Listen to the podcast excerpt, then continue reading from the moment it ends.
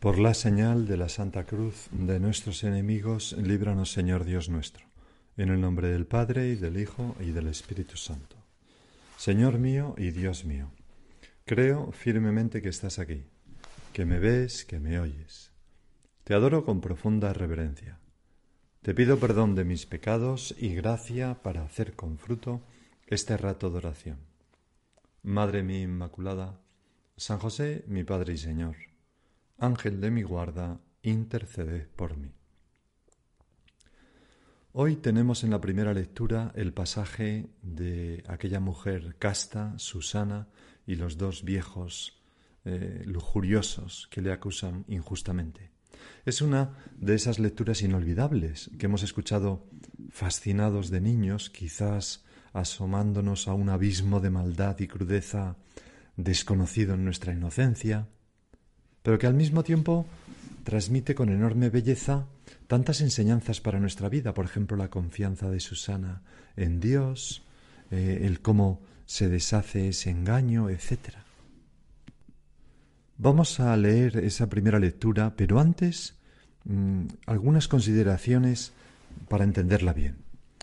La primera es que durante siglos de maniqueísmo eh, el cuerpo ha sido contemplado en Occidente como un principio de mal, germen de corrupción o como cárcel del alma, así decía Platón, por ejemplo. Nosotros sabemos que no es así, Señor, desde el momento en que tú te has tomado un cuerpo. El cuerpo es algo muy bueno. Lo sabemos, ya lo sabíamos antes, porque en la creación se dice que Dios tomó barro, hizo, modeló el cuerpo, le infundió un alma y, y vio a Dios que era muy bueno. Es decir, el cuerpo es algo maravilloso, obra de Dios, que refleja su belleza, que conmueve el corazón, que es capaz de expresar ternura, de consolar, de alegrar al otro, de hacerle reír, de comunicar sentimientos muy delicados, de unir a las personas en el amor.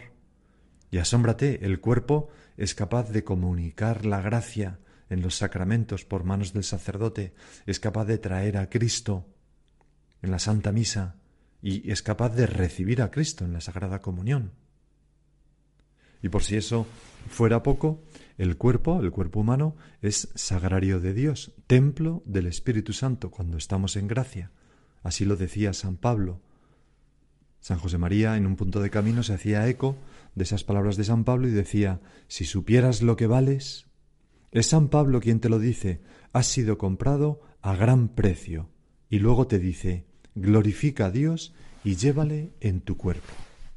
Por tanto, en un cuerpo, que, el cuerpo de una persona que está en gracia adquiere una dignidad majestuosa, se convierte en templo del Espíritu Santo, en templo de la presencia divina. Es el verdadero templo, los cuerpos humanos. Por todo esto, nosotros tenemos que cuidar el cuerpo, no es nada malo, es algo bello, de hecho, estoy seguro que si eh, preguntáramos a, un hombre qué es lo más bello del mundo, diría pues una mujer. Y quizás a una mujer si le preguntáramos, pues diríamos un hombre, diría un hombre, ¿no? Las mujeres.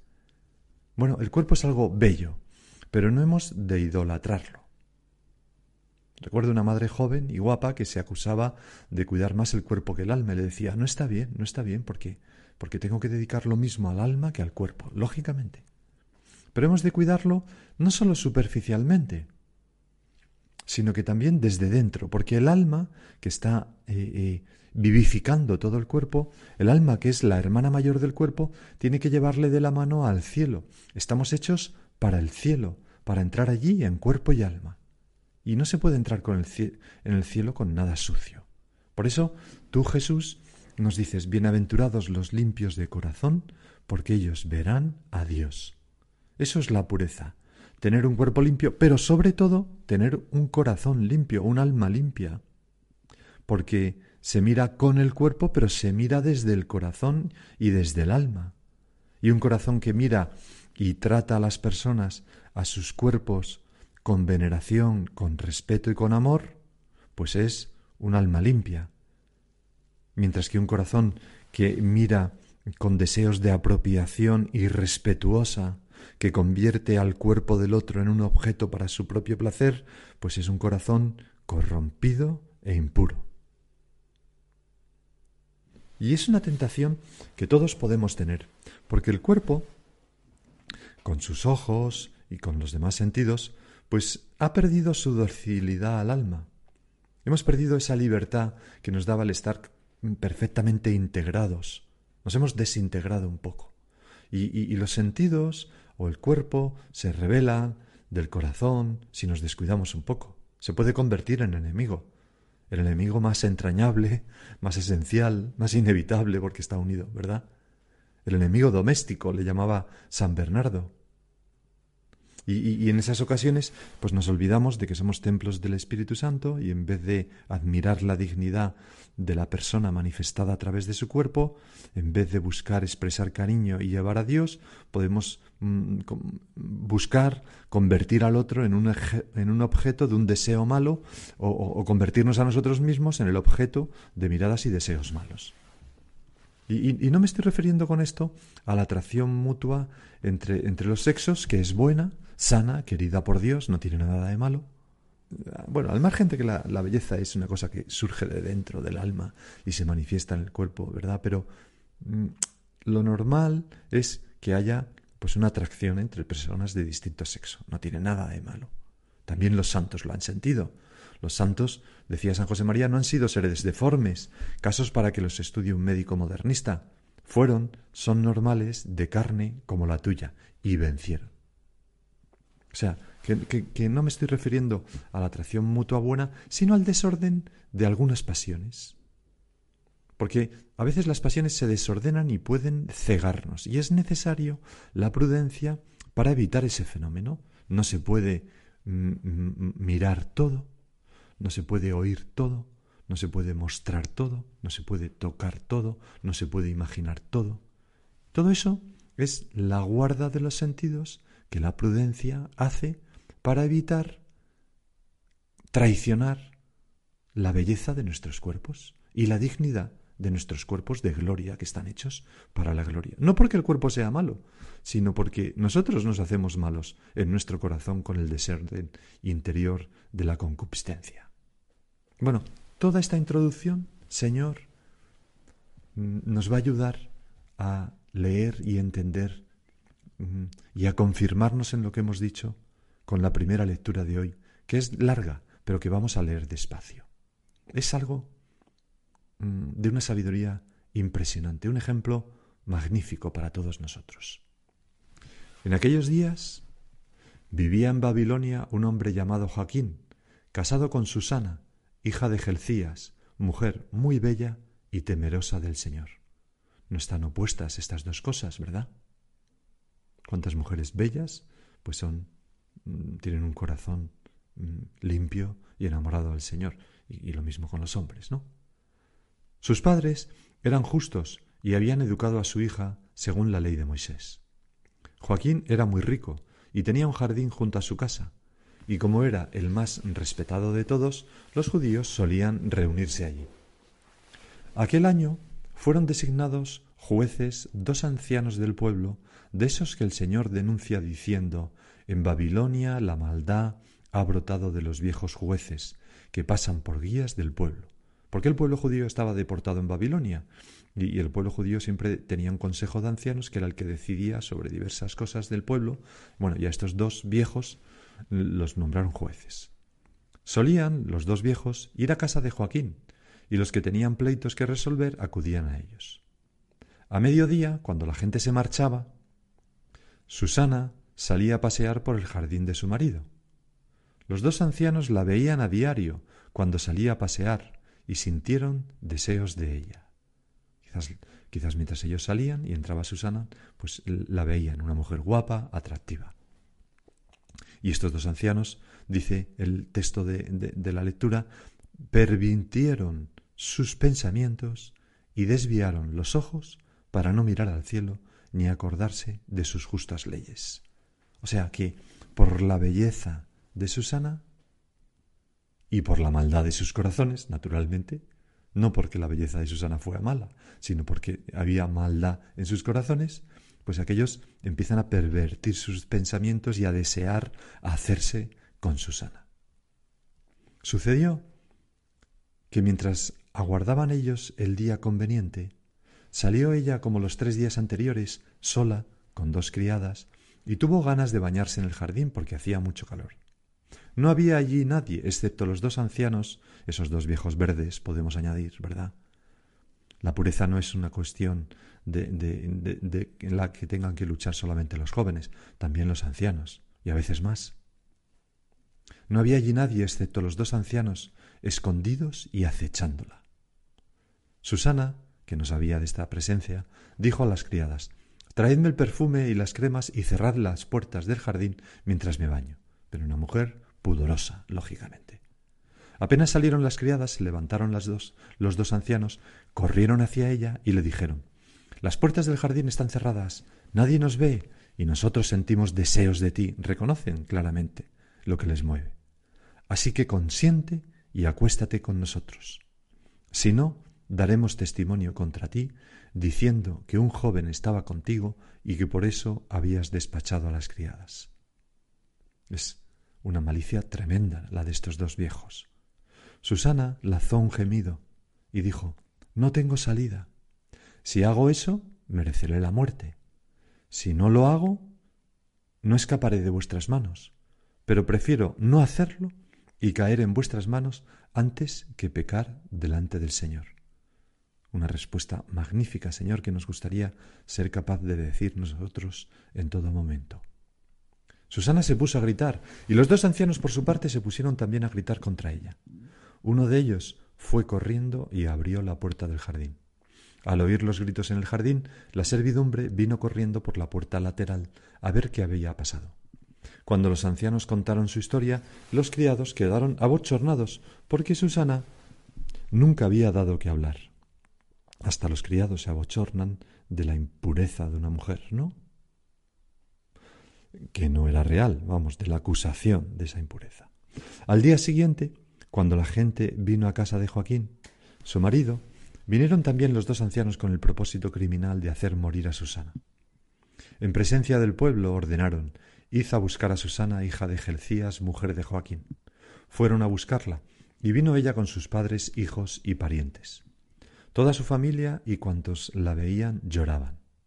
Entonces los dos ancianos se levantaron en medio de la asamblea y pusieron las manos sobre la cabeza de Susana. Un gesto hipócrita, ¿verdad? Ella, llorando, levantó la vista al cielo, porque su corazón confiaba en el Señor. Qué bonito esta confianza de, de, las mujeres del Evangelio en Yahvé, ¿no? Susana, aquella mujer del emperador de Persia, Esther, ¿no? que salvó a su pueblo, tantas otras. Los ancianos declararon Mientras paseábamos nosotros solos por el jardín, salió ésta con dos criadas, cerró la puerta del jardín y despidió a las criadas. Entonces se le acercó un joven que estaba escondido y se acostó con ella. Nosotros estábamos en un rincón del jardín y al ver aquella maldad, qué hipocresía, corrimos hacia ellos, los vimos abrazados, pero no pudimos sujetar al joven, porque era más fuerte que nosotros, y abriendo la puerta salió corriendo. En cambio, a ésta le echamos mano, y le preguntamos quién era el joven, pero no quiso decírnoslo. Damos testimonio de ello. Como eran ancianos del pueblo y jueces, la asamblea los creyó y condenó a muerte a Susana. Ella dijo gritando, Dios eterno, que ves lo escondido, que lo sabes todo antes de que suceda, Tú sabes que han dado falso testimonio contra mí, y ahora tengo que morir siendo inocente de lo que su maldad ha inventado contra mí.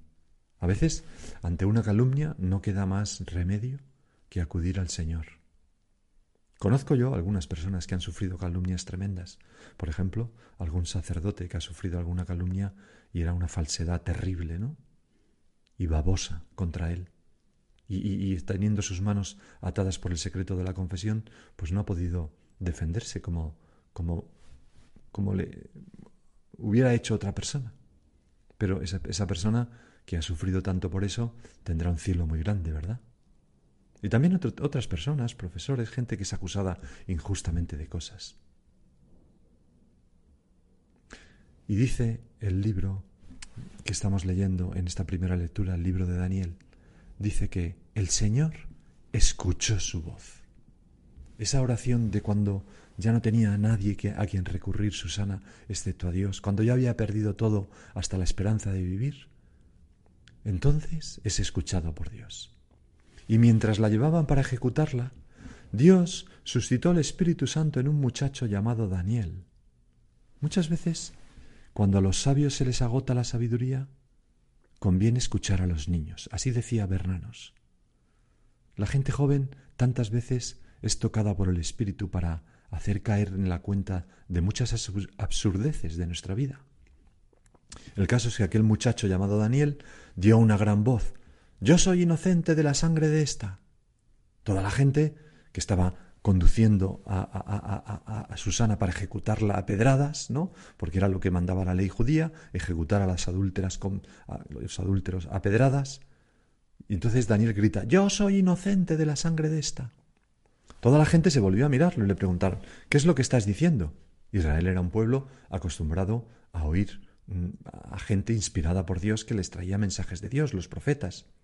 Él, que sería un profeta, plantado en medio de ellos, les contestó ¿Pero estáis locos, hijos de Israel, con que sin discutir la causa ni conocer la verdad condenáis a una hija de Israel? Volved al tribunal, porque esos, esos dos viejos, han dado falso testimonio contra ella. La gente, que quería a Susana, pues volvió a toda prisa, y los ancianos le dijeron Ven, no los dos ancianos verdes, sino los otros. Ven, siéntate con nosotros e infórmanos, porque Dios mismo te ha dado la ancianidad, es decir, la sabiduría. Daniel les dijo, Separadlos lejos uno del otro, que los voy a interrogar a los dos viejos.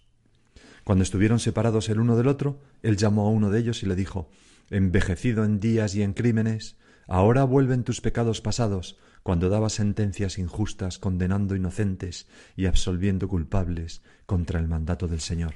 No matarás al inocente ni al justo. Ahora, puesto que tú la viste, dime debajo de qué árbol los viste abrazados. Él contestó, debajo de una acacia.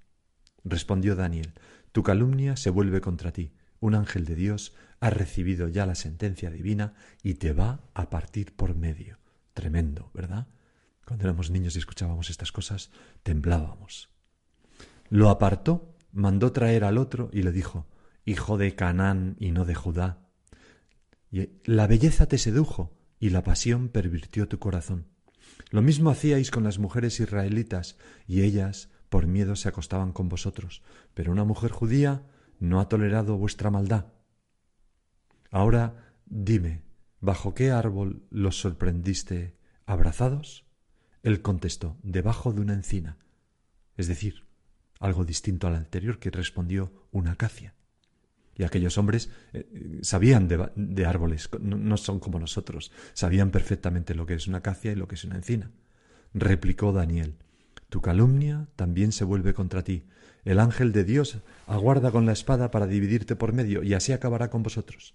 Entonces toda la asamblea que, era perfectamente consciente de que una acacia no se confunde con una encina ni de broma, toda la asamblea, y que habían mentido, por tanto, se puso a gritar bendiciendo a Dios, que salva a los que esperan en él.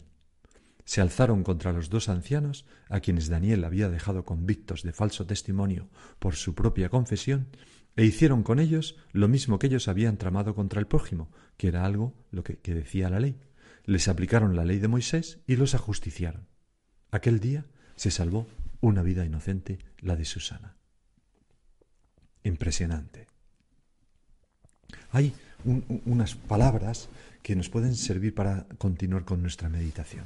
Se dice que los dos ancianos la veían a diario cuando salía a pasear y sintieron deseos de ellas. O sea, el mal entró en sus corazones por la vista. Y luego se dice que pervirtieron sus pensamientos y desviaron sus ojos para no mirar al cielo, sino a esa mujer. La belleza, le dice Daniel a uno de, ellos de esos ancianos, la belleza te sedujo y la pasión pervirtió tu corazón. Eso es lo, el, el, peligro al que hacíamos referencia al comienzo de la meditación, que le ocurrió a estas personas. Hay personas que, que por no cuidar los sentidos, por buscar siempre la satisfacción sensual en todo lo que ven, pues se convierten como en cazadores de mujeres o cazadores de hombres si son mujeres. Stefan Zweig, en un libro que se llama Ardiente Secreto, los definía así a estas personas. Ya al primer vistazo captan a cada mujer, está hablando de los hombres cazadores de mujeres, pero ya digo que se aplica del otro modo también. Ya al primer vistazo captan a cada mujer desde el punto de vista sensual, tanteando y sin distinguir si se trata de la esposa de su amigo o de la criada que les abre la puerta que conduce hasta ella. La vida entera se les convierte en una incesante aventura. Un único día se les descompone en cientos de pequeñas experiencias sensuales, una mirada al pasar, una sonrisa fugaz, el roce de una rodilla cuando se sientan frente a alguien. Para ellos, la experiencia sensual es una fuente que fluye eternamente, alimentando y estimulando su vida. Pero añado yo, partiendo de un corazón corrupto, como el de estos viejos. Pues Señor, nosotros hemos de cuidar lo que miramos, no dejarnos llevar por la curiosidad, no ponernos en ocasión, vivir aquel consejo de un santo, no tengas la cobardía de ser valiente, huye, huir de esas ocasiones de pecado. Nos puede servir recordar lo que se estudia de que cuando hay un estallido de un artefacto nuclear, la exposición inicial a la radiactividad en el primer milisegundo tiene culpa del 90% de las lesiones. Por tanto, el esconderse detrás de un muro a veces es suficiente para salvar la vida para no ser contaminado de una manera brutal por esa radiactividad. Pues a veces el no exponernos, eh, el quitar la mirada, cortar la serie, eh, etcétera, etcétera, no mirar una cosa, nos salva de que nuestro corazón se enferme, se haga sensual. Porque los ojos comunican con el corazón. Dime cómo miras y te diré quién eres. Por ellos sale lo que tenemos en el corazón, pero también entra en el corazón. Por eso también San José María decía, los ojos, por ellos entran en el alma muchas iniquidades. ¿Cuántas experiencias a lo David? ¿Te acuerdas? El rey David contempló cómo se bañaba desnuda Betsabé, la mandó llamar y cometió adulterio con ella. Y luego mató a su marido para que, apropiarse de esa mujer. ¿Cuántas experiencias a lo David? Si guardáis la vista, habréis asegurado la guarda de vuestro corazón. En, el caso de David, en el, igual que con estos hombres, empezó por los ojos. Por eso, Señor, que yo cumpla aquello que tú nos recomendaste. Si tu ojo derecho te escandaliza, arráncatelo, no físicamente, se entiende, sino simbólicamente, quita la vista, no mires esa serie, no veas ese programa, no, no, no leas esa publicación. Arráncatelo y tíralo, porque más te vale que se pierda uno de tus miembros que no que todo tu cuerpo sea arrojado al infierno. Goethe cuenta en uno de sus libros, en el Werther, que lo siguiente, lo leo. Sabía mi abuela un cuento de una montaña de imán. Los bajeles que se acercaban demasiado perdían de pronto todo el herraje, los clavos volaban hacia la montaña, y los pobres marineros perecían entre las tablas que se iban sumergiendo una tras otra. Pues ese efecto es la atracción de la belleza de los cuerpos cuando nosotros no cuidamos la vista para no mirarlos con respeto y con cariño y con mm, eh, sin deseos de, apropiación. Hemos de aprender a mirar, que es aprender a amar, a respetar, a captar el misterio de toda persona que se manifiesta en su cuerpo. Y esto, pues es algo que la primera lectura de hoy nos, enseña de una manera admirable. Vamos a acudir a nuestra Madre la Virgen, a ella, que, que nos la imaginamos, ¿verdad?, con una mirada mm, límpida, una mirada que a través del cuerpo veía a la persona, veía el alma. Madre nuestra, que nosotros sepamos mirar también así. Y ahora sigue tú por tu cuenta.